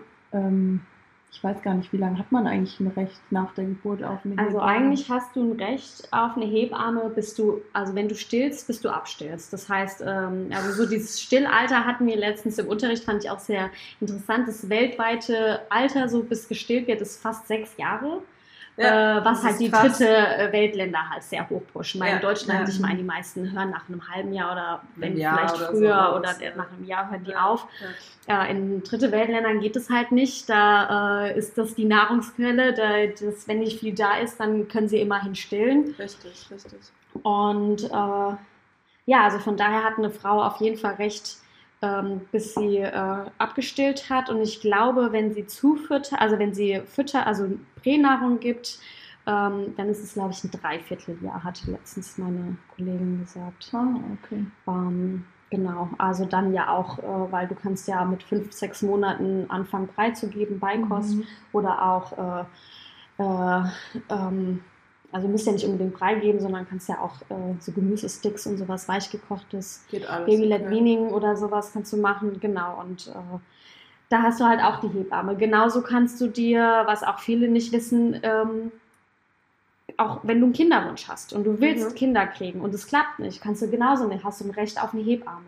Wow, okay. Also selbst da kann dich die Hebamme begleiten oder wenn du eine Fehlgeburt hattest, also du trotzdem schwanger warst, Ja. hast du trotzdem Recht auf eine Hebamme, die dich auch dann damit nach begleitet und ähm, Genau, also eigentlich hast du schon vor, nach, während Ja. der Ge- hast du eigentlich genau nicht, wenn dein Kind zwölf Jahre alt ist, aber Wenn du da noch stehst. wenn du noch stehst, dann schon. Ja, weil das, das, was du nämlich gesagt hast, äh, A, habe ich das auch schon mal gehört, dass das da im weltweiten Durchschnitt irgendwie sechs Jahre ist. Und Ja. dann denkst du dir auch so, okay, krass. Ja. Ähm, das Lustige war, meine damalige Klassenlehrerin ähm, im, im Gymnasium hatte, also die war allgemein so ein bisschen eher alternativ unterwegs, also beide vegan lebend und windelfrei und dies und das.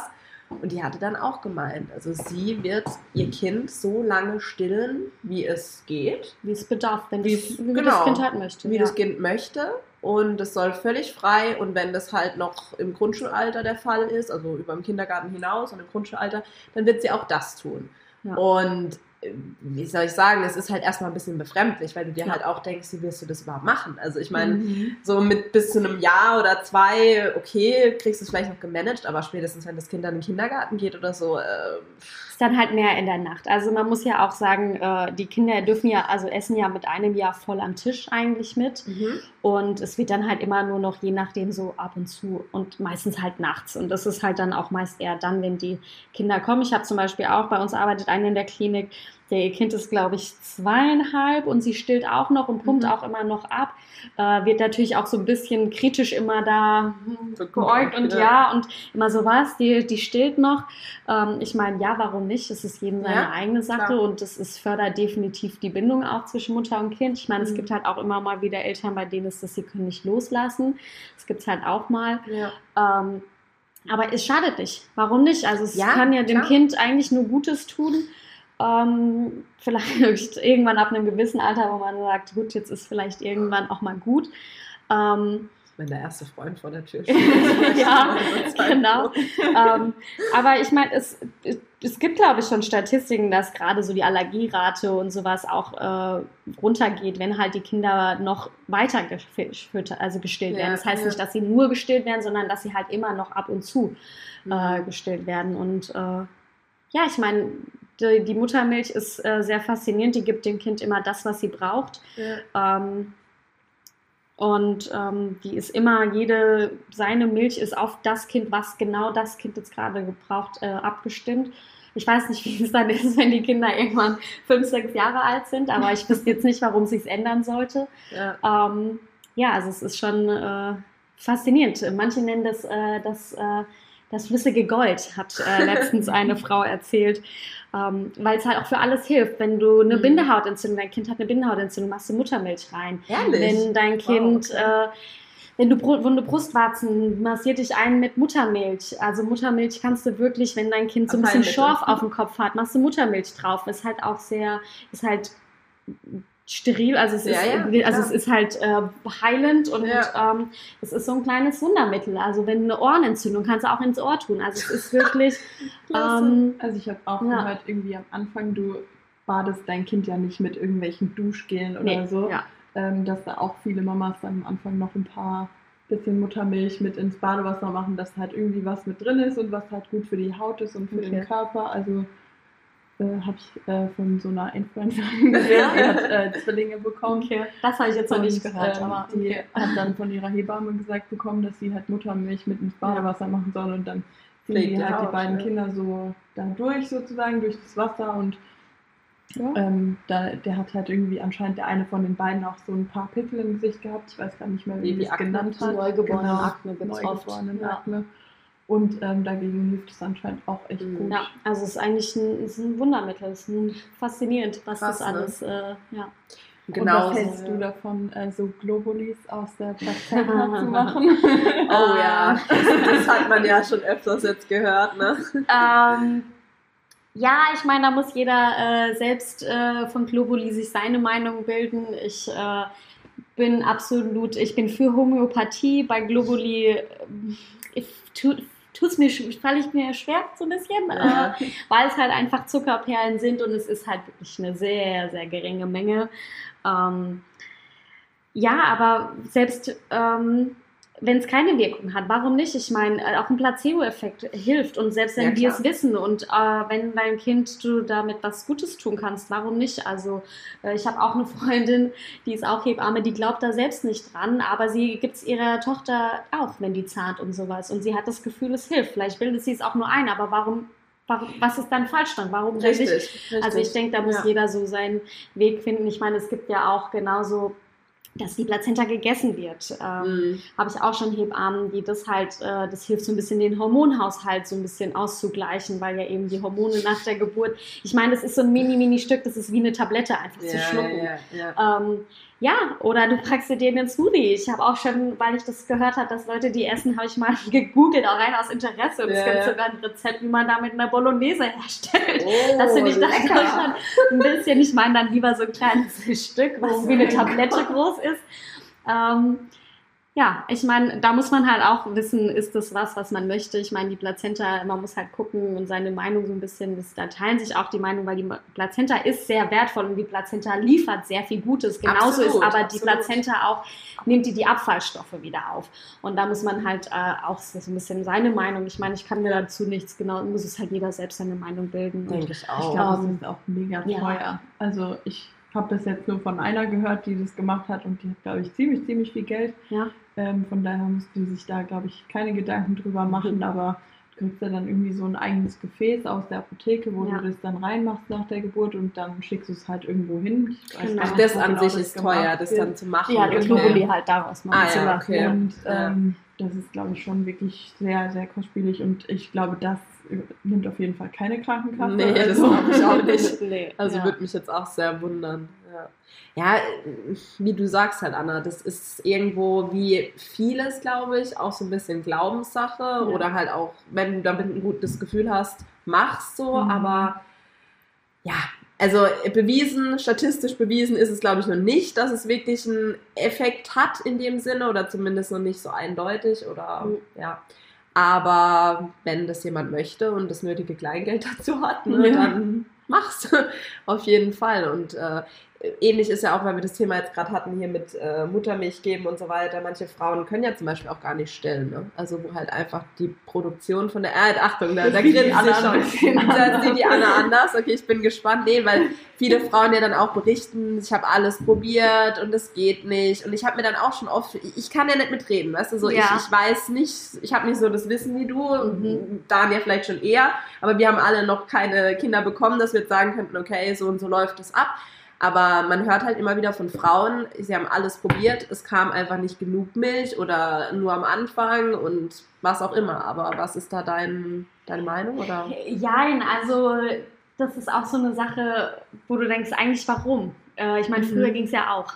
Und warum geht es Ja. jetzt in der heutigen Zeit Ja. manchmal nicht? Also Ja. eigentlich ist jede Frau dazu in der Lage, sein Kind äh, voll zu stillen. Ich meine, es gibt immer mal Sachen, das kann unterschiedliche Gründe haben. Es kann manchmal einfach der Grund sein, dass man zum Beispiel keine Hebamme hat, die einen begleitet. Und äh, Stillen sieht immer einfach aus. Bumm, Baby angedockt Ja. und trinkt. So Ja. einfach ist es nicht. Stillen ist Arbeit. Stillen muss die Frau lernen, stillen muss das Baby lernen. Und äh, man muss es wirklich wollen. Weil Okay. es kann, man kann auch harte Zeiten beim Stillen haben. Und es gibt immer wieder Frauen, die haben eine Brustentzündung, es ist eitrig, es tut weh und es geht, Ja. gibt's auch. Ich meine, es gibt auch Frauen, bei denen klappt super. Ähm, man muss es halt wirklich, wirklich wollen. Also ich habe die befreundete Hebamme, der ist ein Stück Brustwarze rausgerissen und die hat es weiterhin durchgezogen. Ich meine, das ist ja schon ein Punkt, wo viele gesagt haben, ich höre jetzt auf. Oder Ja. wenn es eitrig wird und so Mhm. Sachen. Ähm, ich meine, das kann passieren, ähm, muss nicht. Ähm, aber an sich ist eigentlich Stillen möglich. Und es gibt halt auch viele Frauen, die halt auch immer sagen, ich probiere es. Ich Mhm. probiere es. Und Mhm. dann klappt es halt nicht so, wie sie sich vorgestellt haben. Und dann klappt es halt.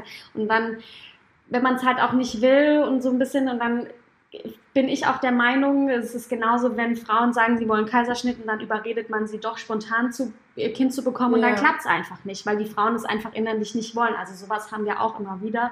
Frauen, die halt hören, stillen ist das Beste, ja, also definitiv, ich bin der Meinung, stillen ist definitiv das Beste fürs Kind, aber es geht Mhm. auch ohne, Kinder werden Klar. auch ohne äh, Muttermilch groß. Ähm, ich meine, es gibt bestimmt Frauen, ich will da natürlich jetzt auch niemanden irgendwie, äh, es gibt bestimmt Frauen, die haben es lange und viel probiert und irgendwie, es kann trotzdem, irgendwie kam nicht die Milch. Ja, ja. Äh, ich glaube, dass das irgendwelche Gründe hat und es könnte eigentlich auch machbar sein. Mhm. ähm, es gibt auch Hebammen, die dann an ihr Limit kommen. Und es gibt ja auch extra nochmal Stillberater, äh, die aber Stimmt. eine zweijährige Ausbildung ist, die, glaube ich, nochmal zusätzlich haben. Und äh, die muss man aber selbst auch bezahlen. Das nimmt, mhm. übernimmt die Krankenkasse zum Beispiel auch nicht. Und ähm, ja, ähm, ich denke, da fehlt halt manchmal einfach so ein bisschen, entweder fehlt ein bisschen mehr die Motivation oder dieses, also nicht Motivation, aber es ist halt einfach ein Kampf. Stillen mhm. kann halt ein Kampf werden. Ähm, dann gibt es halt auch manchmal Kinder, die einfach faul sind. ähm, oder, oder es gibt Krankenhäuser, da wird den Kindern viel zu schnell eine Flasche gegeben, mhm. weil es halt nicht klappt. Und Flasche ist halt einfach der falsche Weg, weil wer Flasche gibt, der kriegt nicht genug Milch, weil die Brust dadurch in, in den, also die Brust bildet die Menge, wie gebraucht wird. Und wenn mhm. das Kind zugefüttert wird, dann merkt die Brust ja, die Menge braucht es ja dann nicht. Das heißt, es produziert diese Menge halt auch nicht mehr. Mhm. Und ähm, das kann dann halt auch ein Grund sein. Oder ein Schnulli. Man sollte eigentlich auch keinen Schnulli geben nach, vor vier Wochen, weil erst wenn das Kind richtig an der Brust trinkt, sollte man Schnulli geben, weil mhm. sonst kann es zu Verwirrungen kommen für das Kind. Und ja, ähm, sind halt so einige Faktoren. Und äh, ich meine, wir hatten jetzt auch eine Frau, da ist das Kind halt einfach auch ein bisschen faul. Ne? Das ist, äh, ist halt mehr Arbeit. Und wenn man halt, das hatte halt so ein Brusternährungsset, man kann auch so ein bisschen aushelfen. Und dann kommt halt die Milch schneller und bei der Brust ist halt Arbeit. Die Kinder müssen trinken. Es ist halt nicht wie bei einem Fläschchen. Da drehst du um und du siehst schon, die Milch fließt schon von mhm. alleine, tropft die raus.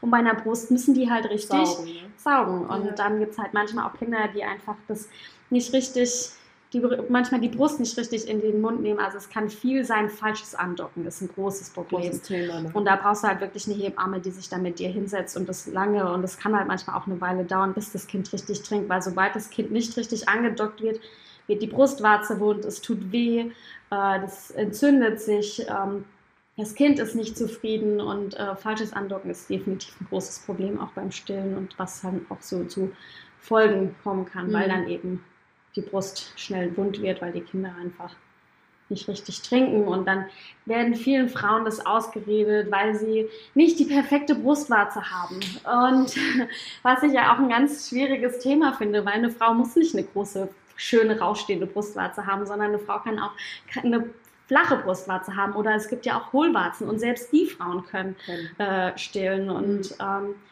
da wird halt schnell gerne äh, mal ein Stillhütchen oder wenn es dann nicht gleich klappt, wird eine Flasche gegeben und dann. Ähm, dann ist es halt dann rum ist halt, auch, ne? Ja, dann, dann noch halt, äh, macht es das Ganze noch schwieriger. Also ähm, deswegen bin ich ganz froh, jetzt gerade so eine Hausgeburt, äh, mit einer Hausgeburtshebamme zu gehen, die halt auch sehr dieses Natürliche mhm. und, ähm, und das Ganze und auch viel äh, pro Stillen und alles. Und äh, ja, die hat auch super Tipps und es ist ganz schön, äh, mit der mal zu sehen und, und was sie so erzählt und äh, mal zu gucken, wie es halt auch geht. Und äh, ich meine, wir werden dazu geschickt, Stillberatungen zu machen in der Klinik und du denkst so, hm, ich bin auch kein Stillexperte. Ich meine, ich habe nie gestillt. Äh, ich bin selbst kinderlos. Ich weiß noch, mein erster Einsatz, dann hieß es ja, mach mal eine Stillberatung. Ich dachte, äh, weiß ich nicht, keine Ahnung, ich weiß es selbst nicht. Ich habe mir da ein Buch geholt und äh, viel darüber gelesen, aber es ist halt, ähm, ja, es gibt viele Tipps und jede Hebamme hat so seine Tricks und ähm, ich glaube, man braucht halt einfach so ein bisschen brauchst halt wirklich jemand, der gute Tipps hat und viel darüber weiß, der dir halt auch gut beiseite stehen kann, wenn halt gerade eben so Probleme sind. Und viel, viel, viel Geduld ist halt mhm. einfach. Man mhm. braucht viel Geduld. Denke ich auch. Und das ist halt vielleicht manchen dann auch, äh, sind wir mal ehrlich, vielleicht das auch nicht wert. Also ja. böse jetzt auch wieder ausgedrückt, aber äh, vielleicht auch nicht wert, da jetzt so viel Energie reinzustecken, wenn es doch die Möglichkeit gibt, hey, ich kann auch Fläschchen geben. Genau. Das Kind wird auch groß damit. Äh, es ist nicht unbedingt äh, deswegen jetzt das schlechter versorgt oder sonst was. Wie du sagst, ich denke auch, Muttermilch ist immer noch das Beste, was ein Kind kriegen kann. Aber ja, auch da muss es im Endeffekt wieder die Frau oder die Mutter in dem Fall äh, für sich dann auch selber entscheiden, was kann ich leisten, was kann ich nicht leisten. Aber ja. grundsätzlich ist es von der Natur so vorgesehen, dass eine Frau Milch geben kann. Sonst ja, ne, wäre es auch wir nicht hier, auch nicht. dann genau. wären wir ausgestorben, ja. So ist es, ja. Genau. Also es kann halt immer mal wieder. Es kann auch, es kann alles Mögliche sein, was es so ein bisschen erschwert. Und äh, was halt auch viele so ein bisschen immer, äh, Frauen gehen halt davon aus, das Baby ist da und dann fließt die Milch. Nein, tut sie nicht. Am Anfang haben die Babys so einen mini, mini, mini Magen, so groß, glaube ich, wie eine Haselnuss so um den Dreh. Und ähm, es kommt halt nur ganz wenig. Es kommt halt erst die Anfangsmilch. Mhm. Und es wirkt halt, als würde da gar nichts kommen, aber es kommt was. Und, ähm, und dann denken die Frauen immer, da kommt nichts und ich muss zufüttern. Und dann Ja. füttern sie zu, aber dann kommt ja erst recht nichts, weil erst wenn die Kinder saugen, wird der Milchspendereflex ausgelöst. Und das heißt, die müssen halt wirklich saugen, saugen, saugen, saugen, dass eben auch die Milch irgendwann kommt. Und nach ein paar Ja. Tagen kommt dann eigentlich auch der Milcheinschuss. Ähm, ja. aber da muss man halt auch viel und die Kinder wollen halt auch viel. Wie Ähm, ist es eigentlich bei Frühchen? Also wenn das Kind zu früh kommt, kriegt die Mutter dann trotzdem früh genug, sage ich mal, ausreichend Milch oder ja, da gibt es das Faszinierende, was ich auch erst letztens gelernt habe, was ich auch nicht wusste. Da gibt es dann die Prätermmilch, heißt sie, glaube ich. Das heißt, eine Mutter, die ein Frühchen äh, bekommt, entwickelt eine andere Milch als eine Frau, die ein reifes Kind kriegen würde. Das heißt, sie bildet eine andere Milch mit nochmal anderen Inhaltsstoffen, anderen Mengen. Faszinierend, oder? Ähm, was die Natur was das drauf hat. Ja. Frühchen dann in dem Fall braucht. Was halt äh, bei Frühchen das Problem ist, je nachdem, wann die kamen, haben die halt noch nicht die Kraft zu saugen. Mhm. Das heißt, die Frau muss abpumpen oder ausstreichen und das Ja. sammeln und dann zugefüttert werden und ähm, oder über irgendwie, die haben ja manchmal auch eine Magensonde, je nachdem. Und da muss man halt, je nach, wenn die dann älter werden, kann man dann irgendwann gucken, ob man sie, ob die dann die Kraft haben, an der Brust zu trinken. Aber an sich, die Frauen können auch abpumpen. Wird manchmal ein bisschen schwieriger. Gut ist immer, wenn man sich dabei Babybilder anguckt äh, von seinem Kind und sowas, dann werden die Hormone ausgeschüttet. Ähm, genau, und oder neben seinem Frühchen sitzt oder es auch auf die Brust legt und dabei pumpt. Ähm, aber Da die merkst haben auch mal, Milch. Ja. Wie viel der Kopf einfach ausmacht. Ne? Das Ja. ist, also, äh, ja, das Ja, ist echt faszinierend. Die halt, ne, Emotionen, die du genau. da empfindest, Was der Körper Kind was das- oder ja. es Ja. spürst oder wie auch immer. Absolut. Mhm. Und ich glaube, das ist wirklich auch so, wie du vorhin gesagt hast, dass äh, auch wenn es um Thema Geburt geht, wenn eine Frau mit ihrem Kopf und ihrer kompletten Einstellung sagt, ich krieg einen Kaiserschnitt und dann passiert es eben früher, dass halt doch eine normal, also eine natürliche Geburt äh, sich einleitet, sag ich jetzt mal, oder dass es halt losgeht, dann können die das nicht greifen. Dann, dann ist das für die so wie, nee, ich krieg einen Kaiserschnitt, das war so geplant und so wird es gemacht. Mhm. So, Ja. und ich glaube, so ist es bei, also allgemein äh, so vielen Dingen im Leben und dann halt gerade bei sowas ähm, müssen wir Frauen vor allem, glaube ich, viel mehr auf unserem eigenen Körper dann auch vertrauen und sagen so, hey, ja, die Natur hat sich dabei schon was gedacht. Äh, Ja. Es hat früher auch geklappt bei unseren Omis, Opis äh, oder die Generation noch davor sowieso. Aber ähm, ja, dass man da, glaube ich, gar nicht so viele Ängste haben muss. Weil ich muss persönlich sagen, ich habe tierisch Schiss vor so einer Geburt. Also wirklich, ja, aber weißt du, es ist so dieses, ähm, ich habe halt auch Probleme mit, mit relativ starken Periodenschmerzen, also Mhm. relativ stark, ich nehme halt auch keine Pille.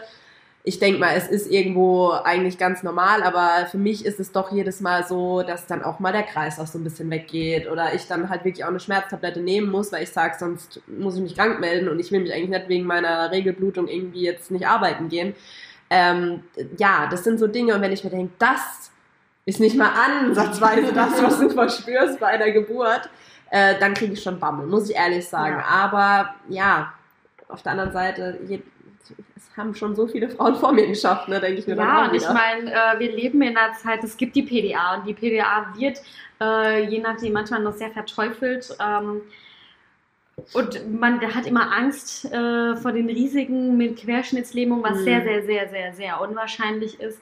Und die PDA kann wirklich Wunder bewirken, Ja. weil einfach eine Frau, die eben so Panik hat und Ja. diese Schmerzen so, ich meine, jede Frau empfindet die Schmerzen auch an, anders. Und Klar. Ähm, und da kann halt wirklich, das Problem ist, wenn die Frauen so verkrampfen, dann kann halt einfach der Körper sich zu verkrampfen und dann Ja. passiert halt auch nicht viel. Und dann gibt es manchmal wirklich Frauen, die kriegen dann ihre PDA und bumm, der Muttermund geht auf und auf einmal läuft's. Ja, ja. Ähm, ja, und ich denke halt, jede Frau muss halt so ein bisschen selbst für sich gucken. Also ich äh, würde für mich selbst am liebsten eine Hausgeburt anstreben. Also ich will es versuchen, einfach äh, zu gucken, dass es so geht. da bist du dann ähm, selbst deine eigene Hebamme. Ja, wie? äh, und das, Pressanna! ähm, ja, und je nachdem, was man für ein Typ ist, kann man auch, es gibt auch so Sachen wie Hypnobirthing. Ja, ähm, genau. Das habe ich auch Ja. schon. Also ich hatte auch schon Frauen, die sich vorher damit sehr beschäftigt haben und sich CDs angehört haben. Es muss nicht unbedingt, dass du gleich in Hypnose bist, aber Ja. die hören sich CDs an und es hilft ihnen runterzufahren und in sich zu gehen.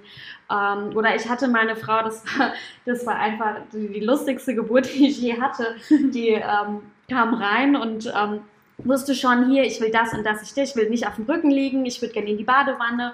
Und dann äh, ist sie in die Badewanne zur Entspannung und hat dann gemeint, ja, ob sie denn ihre eigene Musik anmachen darf. Und dann habe ich ja gesagt, ja klar, können sie machen. Wir haben hier aber auch Entspannungs-CDs. Mhm. Und, ähm, Achtung. und dann, und dann kommt später ihr Mann so mit langen Haaren, schwarzen Aha. Sachen an und auf einmal machen die da die totale Heavy Metal CD an, äh, die Oh, Musik krass. an und ich dachte noch, oh mein Gott, wie peinlich, ich habe vorhin noch zu ihr gesagt, die haben noch Entspannungs-CDs. Ähm, und äh, die, die hat dann letztlich, ist sie dann doch aus der Badewanne raus, weil sie ihr dann doch nicht mehr, wollte sie dann nicht mehr und ähm, die ist dann in den Vierfüßler, hat sich ihre Musik angemacht und hat dann dazu diese Musik ihr Baby Ja. und das war Wahnsinn. So eine Geburt hatte ich echt noch nie mit dieser Heavy Metal Musik und es war eine super schöne Geburt. Die hatte Power ohne Ende, die Frau. Glaube ich. Das war ihr erstes Kind, die hat das Kind da rausgepresst. Äh, ich meine, die hat schon fast zu viel gepresst. Aber das war Wahnsinn. Das war auch eine mega Erfahrung, äh, diese Musik. Ähm, das war einfach, und die hat sich halt ja damit Sinn, so ein ne? bisschen in Hyp Hypnose Ja. versetzt. Die hat Ja. damit ihre Entspannungen gefunden. Äh, ich meine, der eine halt Heavy Metal, der andere klassische Musik, weiß ich nicht. Äh, ja. Aber vielleicht hat sie ihr wirklich geholfen, weil sie halt sagen konnte, hier, die schreien, ich kann mitschreien, das bringt mir viel Ja, mehr da so so. zum, zum Rhythmus gepresst und gemacht und das war echt. Äh, Hammer. ja, dann haben wir gesagt, wir müssen jetzt mal ein bisschen die Musikleiter drehen, dass wir uns auch ein bisschen konzentrieren können. Ähm, aber das war echt, äh, war eine, auch eine schöne Geburt. Ähm, ja, war Krass. echt eine Erfahrung. Das ist, das ist cool. ja, das stimmt. Richtig, richtig. Cool. Ja, und ich denke, ähm, es ist halt einfach, ich meine, jede Frau muss selbst entscheiden, in was für eine Klinik sie möchte, was sie so für ein Typ ist. Ich denke, was einfach wichtig ist, dass viele Frauen sich ein bisschen vorher Gedanken drüber gemacht, Mhm. machen, was ist eine Geburt, was gibt es so für Sachen, was ist, ähm, was möchte ich so ein bisschen, dass ich zum Beispiel von Anfang an sage, ich will nicht auf dem Rücken liegen oder ich will es so versuchen, aber ich bin trotzdem offen, wenn irgendwie es dann nicht geht, dass ich vielleicht doch dann Ja. die PEDA Ja. nehme oder so.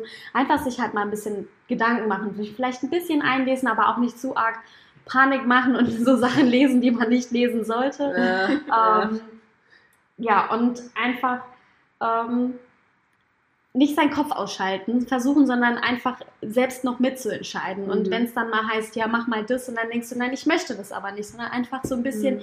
die Frau kann am besten sagen, was Ja. wie es los ist. Und die Frau kann auch am besten sagen, mehr oder weniger, wie es ihrem Kind geht. Wenn die Frau ihre Kindsbewegung spürt, dann ist schon mal ein super Zeichen. Und es leider ist halt einfach so, dass wir so langsam so ein bisschen das Gefühl für uns verlieren. ja, ja. Und ähm, man halt einfach mal wieder lernen muss, ein bisschen auf sich selbst und auf seinen Körper zu hören. so ist es. Und ähm, Das Ja. ist leider wirklich so, diese Intuition einfach auch dann, das intuitive Entscheiden und achtsam sein und dass man wirklich, wie du sagst, da so ein bisschen drauf achtet. Also da werden wir uns auf jeden Fall äh, dran halten, ne? wenn es dann mal so weit ist. Ich habe da ja dann auf jeden Fall schon die richtige Hebamme an meiner Seite. Ja, definitiv. ja, hoffentlich. Danach ist es vorbei mit unserer Freundschaft. da hast du dann Dinge gesehen. Ja. Oder sie will sich gar nichts von mir sagen lassen, keine Tipps entgegennehmen. Äh, gibt ja auch immer mal wieder so, da fragen sie nach Tipps, aber sie wollen es letztlich trotzdem Wollen es nicht ne? Ja. Ja, klar. Äh, es gibt auch Hebammen, die sagen, nee, Familie, Freunde nehme ich Mach nicht, ich mach nicht, ich ne? nicht. Gibt es definitiv Ja, auch. Dann ja. gibt es Hebammen, die sagen, doch, super gerne. Ähm, ich weiß es nicht, aber Ähm, dann sehen. die Liste mit Anfragen, wenn dann mal in ein paar Jahren, dann bist du und selbst Leute, die ich einmal ein paar Stunden kennengelernt habe, dann so, oh, okay, du bist, bist ja so Hebamme, das merke ich mir aber schon mal. Oder Freundin von der Danja, ähm, wo ich dann auch mal dachte, okay. Ähm, Ja, du ich lachen, also doch selbstständig machen. ja, Du hättest genug Aufträge. Ja, also gerade so Vorsorgen, Nachsorgen, aber das möchte ich sowieso selbstständig, also möchte ich so in die Freiberuflichkeit, äh, Selbstständigkeit rübergehen und das machen. Ähm, Merkst du gut, ich werde dann in Ja. ein paar Jahren, wenn es soweit ist, werde ich sagen, nee, nee, in deinem zweiten Ausbildungsjahr hast du mir das noch ganz anders erklärt. ja, stimmt, stimmt, stimmt. ja, Ja, aber echt das stimmt. spannend. Weißt du eigentlich, wie du, ähm, wie bei dir die Geburt, also deine Geburt ablief, Daniel? Muss ja jetzt noch, ihr müsst ja ein wenig angucken. Ja, also ähm, ich weiß, dass es sehr, sehr lange gedauert hat. Also so vom Empfinden für meine Mama. Ich Ja. weiß nicht, wie viele Stunden es jetzt im Endeffekt wirklich waren. Aber es kann vielleicht auch an meinem Gewicht gelegen haben. Also ich Wie schwer halt, warst du äh, denn? Viereinhalb Kilo gewogen. Papa. Brocken, ey. Ja. Also ähm, ich glaube, meine Mama hatte es verdammt schwer. Ähm, ja, und ähm, so sonst, nee, also ich weiß, dass ich eine Woche zu spät war. Ich Okay. hätte eigentlich am 13. Dezember schon auf die Welt kommen sollen. Und Wir hatten ähm, es letzte Mal drüber, Genau, wo ich dann gemeint habe, am, ah, dann am 23. Genau. Nein, Alisa, das sind zehn Tage. äh, ja, ähm, aber sonst so, ich weiß nicht, ob sie einen Dammriss hatte oder so, über sowas haben wir nicht gesprochen, weiß ich ehrlich gesagt nicht. Ich weiß noch die Uhrzeit, ich bin um 0.47 Uhr geboren. Äh, und ich hatte auch echt lange eine Zeit, also als ich noch klein war, wo ich dann um die Uhrzeit wach geworden bin und zu meinen Eltern ins Bett gegangen bin. Das Krass, krass. weiß ich noch, weil meine Mama mir das auch oft erzählt hat und es war auch wirklich noch lange so. Also ich glaube, vielleicht sogar bis zur Grundschule oder so, keine Ahnung. Also auf jeden Wow. Fall kann ich mich auch selber noch Immer. Punkt 0 Uhr 47. Ja, krass. Also ja, und dann wollte ich halt nicht mehr alleine schlafen. Ja. Ja, ich glaube, das ist bei uns Einzelkinder. Also Daniel und ich sind ja beides Ja. Einzelkinder. Ja. Mhm. Und ich glaube, da ist man eh ein bisschen verwöhnter, weil man halt auch sowas eher vielleicht länger auch darf, ne? Ja. Weil kann man ja auch verstehen, wenn du halt vielleicht zwei, drei hast und würdest halt bei jedem sagen, ach komm ins Bett, du kannst so lange hier bleiben, wie du willst, dann wird es halt irgendwann voll, ne? Ja. Reicht ein zweimal zwei. Meter Bett nicht. Ja, richtig, richtig. Ja. Nee, krass, ja. Also du bist auch natürlich auf die Welt gekommen, oder? Ja. Okay, okay. Und du?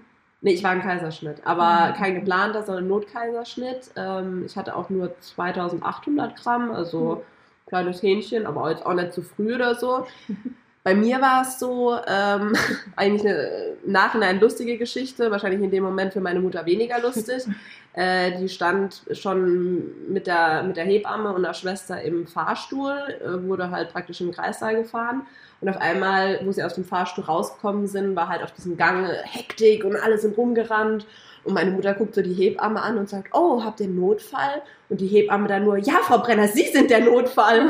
Und ähm, ja, dann war es halt scheinbar so, dass man meine Herztöne nicht mehr gehört hat. Mhm. Ja, ich habe halt geschlafen. Ne?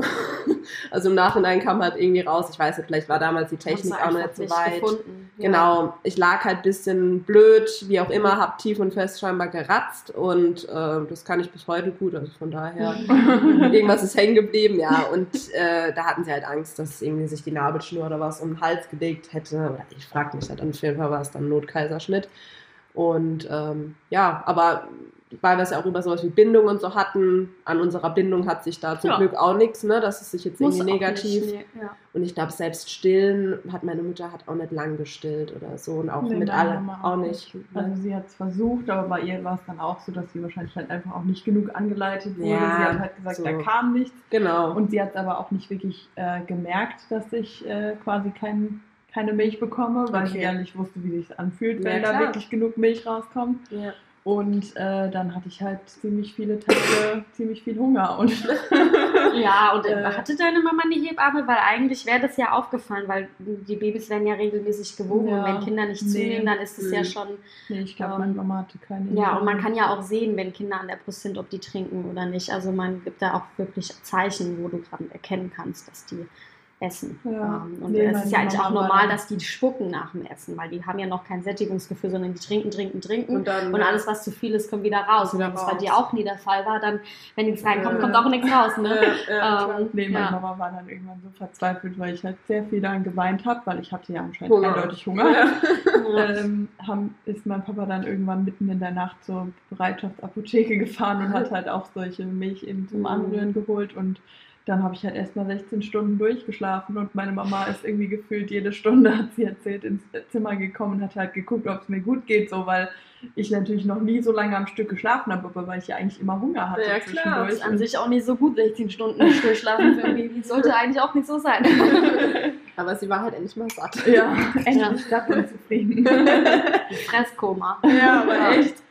Ja, vielleicht äh, haben wir deswegen immer noch so ein ausgeprägtes Hungergefühl. genau, Hunger und Schlaf. Genau. oh Mann.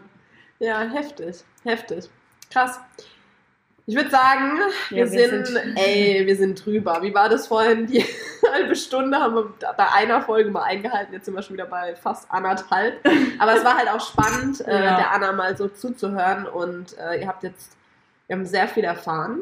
Ich glaube auch für euch ein richtig cooles Thema und auch, wo man sich vorher eben, wie gesagt, noch nicht so wirklich mit auseinandergesetzt hat. Ja. Äh, Ja, ich hoffe, ich habe nicht irgendwas gesagt, was mir jemand dann im Nachhinein übel nimmt. Du, wir haben keinen Nachnamen genannt und wir nennen auch nicht äh, die Uniklinik, in der du arbeitest. Es ist irgendeine in der Nähe von da, wo du wohnst. nee, also. Vielleicht auch nicht. Es gibt auch tolle, es gibt auch tolle Hebammen, die dort arbeiten und auch super nette Ärzte. Und es gibt auch schöne Geburten, die dort stattfinden, definitiv. Absolut. Ja. Ich meine, das sind ja meistens, es ist wie, wie alles im Leben so. Das Negative bleibt halt immer mehr hängen wie das Positive, Genau. leider. Von daher, ähm, ja, lasst euch nicht abschrecken. Wir, wir werden bestimmt nochmal mit der Anna ein bisschen schnacken. Vielleicht, wer weiß, machen wir auch mal ein kleines Konzept, wo wir vielleicht so gewisse Themen einfach immer behandeln, weil man merkt ja, das ist irgendwie auch so ein Thema, wo A, äh, da, da kannst du halt Stunden drüber sprechen. Ne? Also da könntest du auch wirklich so sagen, okay, erstmal Kinderwunsch, ne? das haben wir auch gesagt, wollen wir ja auch mal eine Folge machen, aber ähm, dann geht es halt weiter über die eigentliche Schwangerschaft, gewisse, wie die Schwangerschaften verlaufen können, die Geburt an sich, danach und so weiter und so fort. Von daher denke ich, ähm, da werden wir bestimmt nochmal auf dich zurückkommen. Mhm. Aber bis dahin schon mal vielen, vielen Dank, dass du uns Gerne, so gerne. viel erzählt hast, beziehungsweise Mhm. jetzt halt äh, hauptsächlich mir. Vieles wusste ja Dan ja auch schon durch eure privaten Unterhaltungen. Ja. Ähm, und natürlich an, für unsere Zuhörer auch Ja. bestimmt sehr, sehr spannend. Und ja, danke auch, dass du den Job machst, weil wie gesagt, ein ganz, ganz wichtiger Job und äh, Hut ab, Chapeau, dass du dich dafür entschieden hast, das äh, jetzt bis zum Rest deines Ja. Lebens zu tun. ja. nee, wirklich, also muss ich sagen, das ist einer der Jobs, wo ich sage, ja, wenn man dann vergleicht, äh, Jugend von heute, wo dann nur noch irgendwie Influencer oder YouTube-Star werden wollen oder Podcaster. Was. Was ein komischer Wunsch, ey. Ja. Nee, das sind einfach die Jobs, die wir brauchen und das ist einfach wichtig und das sollte man immer auch so wertschätzen, ne?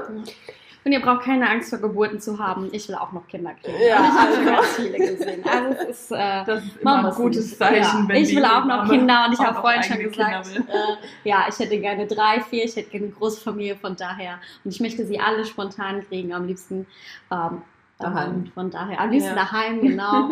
ähm, Kann genau, es also man nicht muss so schlimm sein. so schön ist Ja. es nicht. Nein, es kann was Wunderschönes sein. Ich meine, man, ist, man bringt ein Leben zur Welt. Das So ist ist was Schönes. So ist es. Jedes Ja. Mal ein Wunder und jedes Mal, Ja. ja, ich glaube, der schönste Moment in deinem Leben bis dato. Es sei denn halt, du hast mehrere Kinder, dann ist die natürlich auch dazu. Musst du die Aber- eine rauspicken. Genau, das Lieblingskind. Ja. Okay. Ich glaube, die Anna hat auch hier ihr Talent ähm, bewiesen heute. Also falls hier jemand von uns mal, also Ja. ich gucke jetzt nur dich an, äh, eine Babypause machen muss, haben wir Ah. hier vielleicht würdigen Ja. Ersatz Auf gefunden. jeden ja, labern Fall. Definitiv. Also du bist jederzeit in unserem Podcast willkommen. Auch gerne als, als Urlaubsvertretung. Genau. Ich jetzt schon gesagt. Nee, also das, äh, das sehr, sehr gerne. Ja. Okay, Mädels, dann Wir hören uns wieder. Schaltet auf jeden Fall wieder ein. Wir freuen uns auf euch. Ja. ja. Wir freuen uns und äh, immer schön weitig, weiter, weitig, weiter abonnieren. Und genau, bleibt alle gesund. Bis bald. Tschüss. Tschüss.